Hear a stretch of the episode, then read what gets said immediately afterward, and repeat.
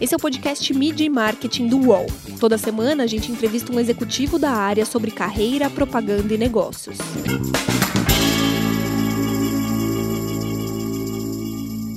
Qual o compromisso social de uma marca? Inovação combina com alimentação? E qual o tripé da boa publicidade? Meu nome é Renato Pesotti e nessa semana, para falar sobre esses e outros assuntos, a gente recebe o Marcelo Soares, que é diretor de marketing da BRF. Tudo bem, Marcelo? Prazer falar contigo. Renato, tudo bem? Prazer é meu. Obrigado pelo convite. A BRF é uma das maiores empresas de alimentos do mundo, né? Que está presente em mais de 130 países. Você toma conta da comunicação de quais marcas? Isso é só no Brasil ou em outros mercados também? É, nós temos três diretorias de marketing no Brasil, né, dividido da seguinte forma: uma diretoria de marketing é, dedicada à gestão das categorias, é, ocupada pela Rosângela, uma diretoria de marketing voltada para as ativações de trade, ocupada pela Emília, é, e eu como diretor de marketing para as marcas de consumo. Então, uma visão matricial, complementar, trabalhamos de maneira muito integrada. E somos responsáveis é, pela empresa ou pelas ativações e gestão das categorias é, é, no, no, território nacional, no Brasil. Né? Para te dar alguns números sobre o tamanho da, da operação e que, o que, que isso significa. Né? É, a BRF ela tem um alcance é, que chega a, de cada 10 lares no Brasil, nós estamos presentes em nove. Então, é, a nossa cobertura em território nacional 90% dos lares brasileiros têm ao menos a presença de um item é, da BRF. Para a gente chegar é, em toda essa população de casas, né, a gente se utiliza de algo em torno de 265 mil pontos de venda é, pelo território nacional é, para que é, as pessoas possam adquirir esses produtos é, da BRF. É, com a pandemia, é, foi muito mais difícil vocês conseguirem levar todos esse, esses produtos para os pontos de venda mais menores, né? Aqueles que estavam mais perto do consumidor. Como que foi essa operação no começo da pandemia que vocês tiveram que virar praticamente de ponta cabeça? É, a pandemia continua sendo um desafio é, para todo mundo, mesmo quase que um ano depois é, do início, né? Continuamos aprendendo, nos ajustando. É, teve, teve, um movimento bastante importante aqui, né? Eu costumo dizer que o consumidor foi obrigado a fazer as pazes com o fogão, né? Porque uma parcela importante da população, sobretudo quem vive, quem vive, né, nos grandes centros é, é, e trabalha em escritórios ou fora de casa, fazia as principais refeições fora de casa, nos restaurantes que foram duramente afetados inclusive muitos deles vindo a fechar durante um longo período. Né? Isso fez com que uma parcela importante da população voltasse a, a ter que cozinhar em casa sem necessariamente ter o repertório é, é, de dar conta de ir todo dia para a cozinha. Então, é, nós tivemos várias iniciativas nessa frente. Né? Temos um processo de escuta contínua do consumidor, então a gente identificou rapidamente essa necessidade e ainda durante a pandemia a gente criou um hub de receitas. Hoje, para te dar um número é, relativamente próximo, nós temos cerca de 900 receitas é, para todas as nossas marcas. Isso acho que foi um movimento importante é, é, é feito já no início da pandemia. Acho que, de um outro lado, a gente tem uma vocação de inovação. Né? Quando BRF é a junção de Perdigão e Sadia. Sadia sempre, desde a sua origem, teve um, um, uma vocação para inovar categorias que não existiam no Brasil. Né? Pizza congelada, próprio fato de massas congeladas no Brasil, foi Sadia que inaugurou. Então, nós temos um, uma, uma força um volume de projetos dedicados à inovação que é muito grande. A necessidade da praticidade, muitos de nós em home office, né, é, é, espremidos aí pelos diferentes papéis, né? pai, mãe, é, é, é, o trabalho, mais a dinâmica familiar, menos tempo para preparação dos alimentos. Então, nós fizemos vários lançamentos, posso te dar alguns exemplos, um deles é, é mac and cheese, né, que ele fica pronto em cinco minutos. Então, você tem um produto de qualidade, indulgente, que ele é mais rápido do que qualquer delivery, né? É, porque a gente também sentiu é, a necessidade do consumidor. Então, nós aceleramos vários projetos de inovação é, é, buscando atender essa demanda por maior, por maior praticidade. Né? E quando a gente aumenta esse poder de escuta, aí, para quem fez a lição de casa, e a gente tinha bastante coisa na prateleira, em desenvolvimento, isso, isso, isso traz uma velocidade ainda maior. Né? Então, nos levou a falar com novos targets. Por exemplo, lançamos uma linha de plant-based, né? porque no momento atual, a gente reúne cinco diferentes gerações ao redor da mesa. Então, como a gente tem essa situação de diferentes gerações ao redor da mesa, você tem diferentes necessidades, né? É, é, e você tem uma parte da população que nos demandava iniciativas em plant-based, que são alternativas ao consumo de proteína animal, né? E a BRF tem por definição uh, uma proposta bastante inclusiva, né? A gente quer atender é, o máximo de consumidores possível, independente é, da sua necessidade. A gente quer levar produtos de qualidade, a um valor justo, que traga uma questão de, de segurança alimentar tão importante no momento como esse de crise. E o projeto de Plant Based é um deles que foi acelerado e veio a, é, a, a mercado no decorrer da pandemia para atender essa necessidade de um público jovem e que, e que nos demandava esse tipo de produto. Vocês lançaram mais de 120 itens de venda, né, os SKUs, em 2020. Ou seja, tem muito mais produto para os mesmos consumidores. Como que é fazer a comunicação de tudo isso? Foram 123 itens de vendas novos, né, levamos até o consumidor. E aqui começa um pouco da, da, da amplitude do nosso, é, é, da nossa empresa, né? Nem todos os lançamentos foram para consumidor final, alguns foram para transformadores, né? É, o que, que, são transformadores? O restaurante Aquilo, a hamburgueria, a pizzaria, também, é, na sua totalidade, foi para consumidor final, mas a gente contempla os diferentes canais ou possibilidades de aquisição dos nossos produtos. eu acho que com o avanço do digital, a gente passa a ter um, uma riqueza tão grande de segmentação de consumidor, de público-alvo, de veículos diferentes, né? Então acho que a gente está cada vez mais distante é, das marcas que dependiam ou de comunicação de TV ou de material de ponto de venda. E hoje a gente tem um leque enorme de opções, onde cada target, é, baseado no seu estilo de vida, vai consumir é, é, uma mídia diferente, vai se mobilizar por argumentos que sejam diferentes. Do nosso lado, onde está o desafio? Entender essa, essa, é, o, que, o que é mais efetivo para falar com cada um desses públicos, porque não dá para, como você bem colocou, né? não dá para comunicar 120 lançamentos ao mesmo tempo. Né? Então, como é que a gente é cirúrgico e monta esse quebra-cabeça e cada marca, que é parte da, da beleza hoje, acho que de quem trabalha numa, numa, numa cadeira de, é, de marketing ou de negócio, de qualquer que seja o segmento, né? É como é que você monta esse quebra-cabeça para manter uma identidade, uma coerência, uma linearidade para a marca, né? Senão a marca fica esquizofrênica. Se cada hora ela comunicar uma coisa diferente para diferentes públicos, ela perde a sua identidade.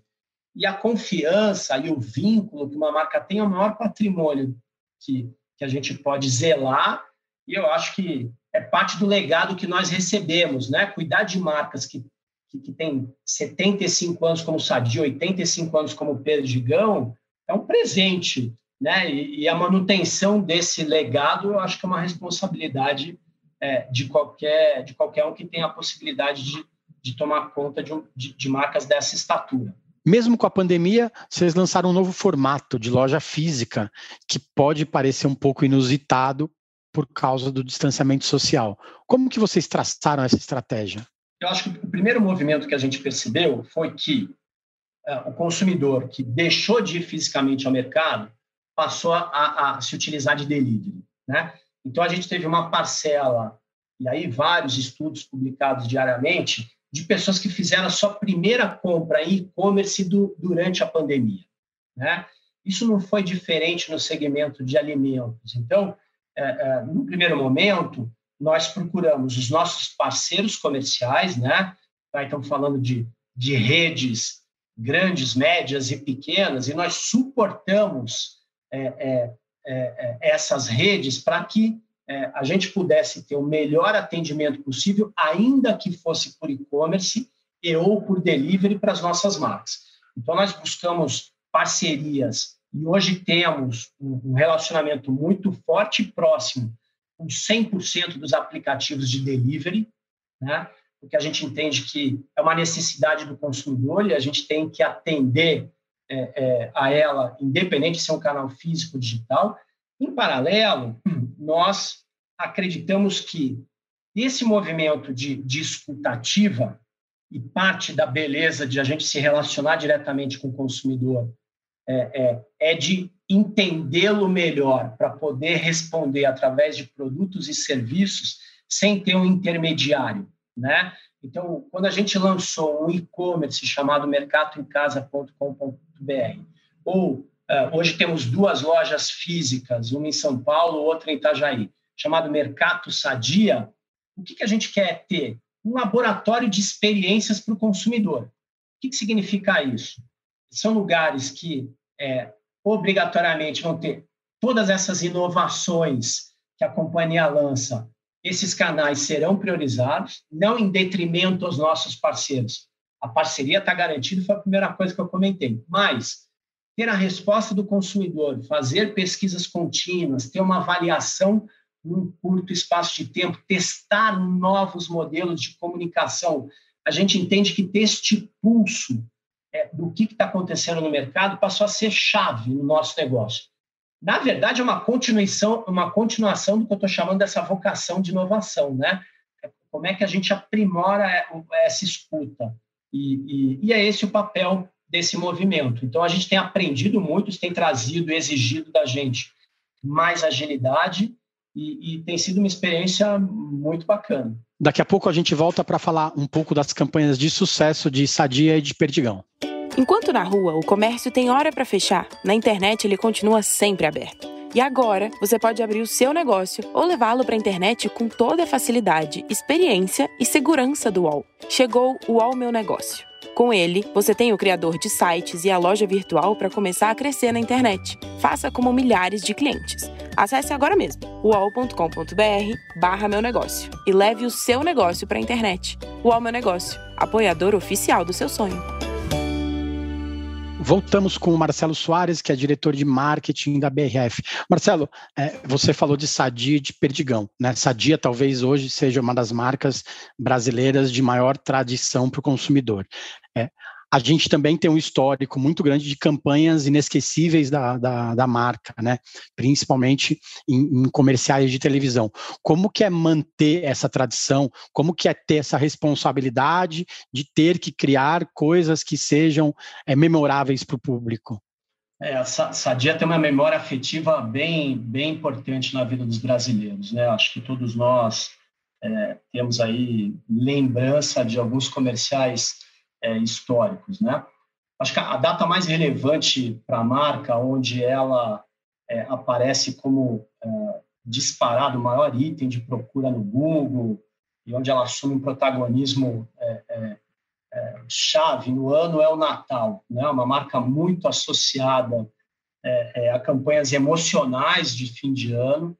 Eu acho que com o histórico de retratar esse ambiente familiar ao redor da mesa, é, mais numa obedecendo à contemporaneidade que o momento exige, né? Então, se a gente olhar a campanha que nós tivemos nos dois últimos anos, por exemplo, temas muito atuais, né?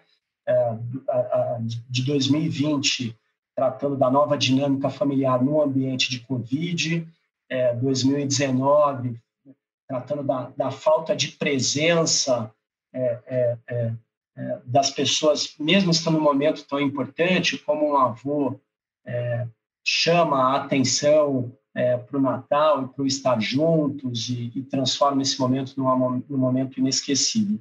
Então, acho que a marca, a marca tem essa, essa renovação de vínculos afetivos, né? Essa acho que é a primeira ambição. Acho que segundo é uma é, é um reforço do compromisso desse vínculo. Então, logo no início da pandemia, a marca veio a público é, é, fazer o comunicado à população de que ela entendia, respeitava e continuaria presente na mesa dos brasileiros. Né? Então, uma forma de conte comigo, nós que estamos juntos há tanto tempo, né? Eu não, e, e tenho como é, principal é, aspiração levar produtos à sua mesa diariamente, não é agora que vai faltar. Né? Agora, as gerações se renovam, e aí a gente tem também que estar próximo dos novos consumidores. Então, por isso temos, quando falamos de um CCXP, que é um ambiente de games, né, na Comic Con, Sadia estava lá presente, fazendo uma paródia a séries. Estou te dando dois exemplos que a marca navega, né? desde o, dois extremos, talvez, né? É, desde o ambiente de Natal familiar, né? É, tra trazendo temas de reflexão importantes, até uma Comic Con que passa por o NBA, que a gente acabou de, de anunciar o patrocínio, e tem bastante coisa legal é, para vir. É, então, isso sadia. Quando eu penso em Perdigão, é uma outra lente é, para a alimentação. Né? Perdigão valoriza um outro aspecto, que é o aspecto da socialização. É, é, então, ocasiões de consumo como churrasco, por exemplo, qual Perdigão hoje no Brasil é a marca é, de consumo mais associada a churrasco, é, é muito dessa de mostrar a convivência, a alegria, a comida como sendo o viabilizador de momentos alegres, de momentos de é, convivência é, que os jovens tanto, é, tanto têm. Né? E quando você fala de, de quali, Margarinas passou por um momento muito interessante. Assim. Ela, ela partiu de um insight muito verdadeiro, né? que é quando a gente passou a ter crianças em casa, sem ter o que fazer, né? muitas vezes tendo uma proximidade de vínculo com avós ou com outras gerações, foi todo mundo para a cozinha aprender a fazer bolo, aprender a fazer a receita da avó, ou quando a avó morava num outro lugar, a neta fazia um bolo e levava o bolo para a avó e deixava na, na, porta da casa da avó. Então, a, a, o alimento ele servia como uma materialização é, é, de uma forma de comunicar afeto, né? uma forma de dizer eu fiz isso para você, pensando em você. E por que, que isso é um insight verdadeiro? Porque a margarina é um item importante no uso culinário. Né? Então, ela teve um aumento de consumo significativo, primeiro, porque as pessoas passaram a tomar mais café da manhã em casa, e segundo, porque esse uso culinário trouxe um aumento importante. E quando você consegue é, fazer um recorte verdadeiro de coisas que emocionam e que as pessoas se identificam, aí a publicidade é mágica, né? E, e eu acho que a gente teve campanhas de quali que, que emocionaram, acho que a todos nós, um trabalho que, que, que nos deixou muito muito orgulhosos de, de, as pessoas poderem reconhecer, ainda que seja numa publicidade, isso é verdade, isso aconteceu comigo, eu pude ter esse gesto tão bacana, né? Então, você vê, tá, as três marcas estão olhando para a mesa, é, é, cada uma com uma lente diferente, mas inúmeras possibilidades, e é isso que, é, que a gente tem tanto prazer e motivação para o trabalho diário. Né? É, é, engraçado você falar que a publicidade é mágica, porque a gente lembra de um comercial muito antigo da, da Sadia, dos anos 80, né? O teste cego, que o menininho comenta que, a, que o vendedor está querendo enganar ele, né, ou está querendo me enganar, que muita gente conhece, talvez os mais jovens não conheçam, mas desde aquela época a Sadia lida com a verdade, né? Ela brinca com o fato de ser verdade que o produto dela é melhor. É, nos últimos anos, a, a, publicidade tem discutido muito isso, né? É, de se falar a verdade para o público, né? não contar histórias fantasiosas. Você acha que isso tornou a publicidade um pouco mais chata? A criatividade perdeu um pouco é, nessa questão de ser de ter que ser tudo verdade, ou é melhor assim que o consumidor saiba tudo logo de cara? A boa publicidade, ela, ela na minha visão, ela segue, eu acho que três, ela tem um tripé, são três pontos é, importantes, né? O primeiro, eu acho que ela, ela tem que estar a serviço é, de um problema de negócio. Né? Quem, quem, quem faz publicidade é, e, e, tem uma marca e está lá ocupando e desenvolvendo seu espaço, tem um desafio de negócio. Então, quando esse problema está claro, né, é, é, eu acho que isso é um, é um início fundamental. O que, que eu quero dizer com isso? É, a criatividade não pode estar acima de um, de um, de um, da solução de um problema específico. Né? É, depois, acho que é o segundo item, que é ela tem que estar baseada numa verdade de comportamento. Né? É, é, então, pela observação, pelo que alguns chamam de insight, né? O insight nada mais é do que a observação de algo que é verdadeiro e pode ser é, um material rico para você é, trabalhar na publicidade. Né?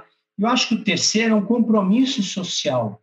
Né? As marcas, até porque elas afetam o comportamento no tempo, elas formam opinião, formam cultura. Não dá para você ter uma marca é, desalinhada com os valores e crenças do seu tempo. Né? Não é porque Sadia tem 75 anos, ela vai deixar de ter um olhar contemporâneo do que está acontecendo no mundo e vem a público assumir sua responsabilidade.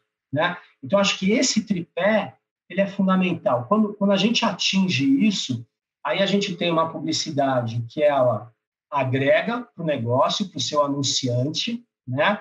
ela gera engajamento no consumidor, porque o consumidor se vê, é, é, é, se reconhece no que ele está assistindo e tem uma proposta, um propósito que está alinhado com as crenças e a sociedade naquele momento. Então, eu acho que cada vez mais as gerações mais jovens nos ensinam que não é porque uma marca é histórica, ou não é porque uma marca é tradicional, que se ela cometer algum erro, algo desalinhado com a sociedade, que ela não vai ter a sua imagem arranhada, né?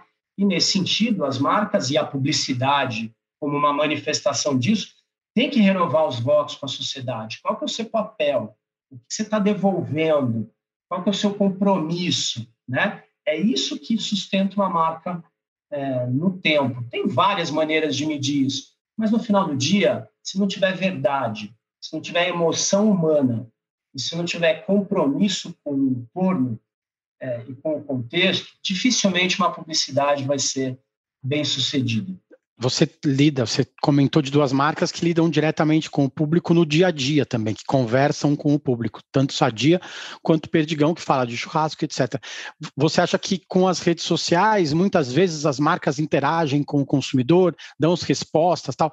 A, a marca ela pode pedir desculpa por algum deslize dela, ou você tem que tomar muito, muito, muito cuidado antes de falar alguma coisa? Eu acho que hoje a gente vive num ambiente onde nunca se teve tanta liberdade de expressão, mas ao mesmo é, liberdade de expressão por parte do consumidor, né? É, é, então você vê é, já há alguns anos campanhas globais dos melhores profissionais do mundo que são retiradas do ar porque geraram algum ruído é, é, de comunicação, né? então acho que a primeira coisa que a gente tem que estar atento é a, pola, a gente tem que aprender a conviver com a polarização. Ela é inevitável. A polarização está nas nossas redes, está no nosso perfil pessoal, né, de qualquer plataforma digital, ela existe, né? Nesse relacionamento com as marcas não é diferente. As marcas e a gente tem uma estrutura, né, de ouvir o consumidor, então qualquer crítica ou ruído, ela vem para a mesa, né? Ela, a gente acolhe, a gente avalia a resposta se faz sentido ou não. É claro que nesse ambiente você tem as perguntas que são provocativas, alguém que quer escalar uma conversa que não faz sentido. Então a gente tem uma avaliação para isso, mas em geral, eu posso dizer hoje que marcas é, é, é, é que sejam relevantes, todas elas, e na BRF não é diferente, a gente tem um investimento, uma estrutura significativa para ouvir a reação do consumidor. Então, quando a gente lança uma campanha, às vezes a gente tem um war room formado com até 40 profissionais monitorando em período integral. No passado, o profissional de marketing lançava a campanha e falava, bom, agora é com a turma de vendas, né? O produto já está lá, agora, agora vamos esperar o consumidor pedir na gôndola. Hoje é o contrário. boa parte do trabalho começa depois que a campanha lançou, né? Então, quem melhor reagiu, não, o que está dando resultado, onde teve ruído, como é que a gente se posiciona, olha, apareceu algo novo que pode gerar um conteúdo específico para aquela população. Então, isso traz uma riqueza e um ferramental para o profissional de marketing atual muito grande. Né? Eu acho que é muito mais divertido, diria. Né? Falando em diversão, você trabalhou em, em, diversos setores, né? Você trabalhou na Ambev, você trabalhou no Carrefour, você já trabalhou em agência de publicidade. Recentemente, você estava num formato novo de agência, né? Na Oliver, que trabalha com equipes dentro dos clientes. Você fez mestrado acadêmico. É, hoje, as, os jovens, principalmente, trocam muito de empresa, né? Trocam muito de, de cadeiras. Como que você vê hoje o dia a dia da, das suas equipes? Você deve ter equipes mais jovens. Como você vê isso hoje no dia a dia? É, eu, eu, a, sua pergunta é, é, muito legal, né? Menos pela minha história, eu acho que mais por essa coisa menos formatada, né? Porque eu vejo que o profissional atual do nosso tempo, seja de marketing, de finanças, de operações, de logística, né? É, é, a, a informação, o conhecimento, ele é muito perecível. Então, a gente tem que renovar e a gente é desafiado constantemente a fazer uma reflexão se as nossas competências continuam sendo válidas, né? Então isso faz com que o profissional, independente é, da é, do tempo de carreira, ele tenha que voltar para o banco de escola. Ele, e, e aqui é a beleza de você ter mais de uma geração convivendo, aonde você às vezes tem uma inversão, né? Os mais seniors aprendem com os mais jovens, né? Deixa eu entender o seu ponto de vista. De onde você vem? Qual o seu argumento? Né? Então, é, é, eu, eu acho que quando você tem uma carreira menos linear, é, é você tem diferentes óticas é, é, ou experiências ou perspectivas para buscar solução de negócio. Eu acho que no final tem duas palavrinhas chaves aqui, né? A abertura a conhecer o novo, não ser resistente a conhecer o novo, porque ele é inevitável, todo mundo é perecível, todo conhecimento ele, ele é perecível, né? Isso numa ponta. É, na outra, todo mundo tem que ser propositivo. É menos tempo no entendimento do problema e mais tempo como é que eu saio daquele lugar, como é que eu resolvo determinado desafio, quem que eu tenho que chamar para conversa, né? Quando você tem essas, esses dois olhares, fica mais fácil você participar de um projeto que tem um sprint é, para resolver um problema em 10 dias, diferente do lançamento de um produto como na década de 90, que levava três anos. Né? Então, as dinâmicas, a troca, não tem hierarquia. Então, acho que nesse sentido, uh, uh, e essa foi uma coisa que eu acho que eu aprendi é, quando passei por agência, assim, é mais do que nunca, é valorizar. Primeiro, sempre existe um ponto cego sempre tem alguma coisa no seu olhar que você não está vendo, né? E eu acho que é aí que os criativos brilham, né? Porque eles, eles têm é, é, talvez a, a, habilidade, a competência é, que mostra para gente lugares que sozinhos nós não iríamos, né? E, e, e, eu acho que acolher a opinião divergente, estar aberto a enxergar esses pontos cegos, é matéria-prima para qualquer profissional uh, uh, de sucesso. Marcelo, cara, muito obrigado pelo tempo e muito boa sorte nos desafios, principalmente nesse compromisso social da BRF. Muito obrigado pela oportunidade, um prazer, Renato. Para vocês que acompanham o nosso podcast, as entrevistas também são exibidas em vídeo, na íntegra, lá no YouTube do UOL. Corre lá. Valeu, gente. Semana que vem tem mais. Os podcasts do UOL estão disponíveis em todas as plataformas. Você pode ver uma lista com esses programas em wall.com.br/podcasts. Media Marketing tem reportagem e entrevista de Renato Pesotti, edição de áudio de João Pedro Pinheiro, produção de Laura Capanema e coordenação de Juliana Carpanês.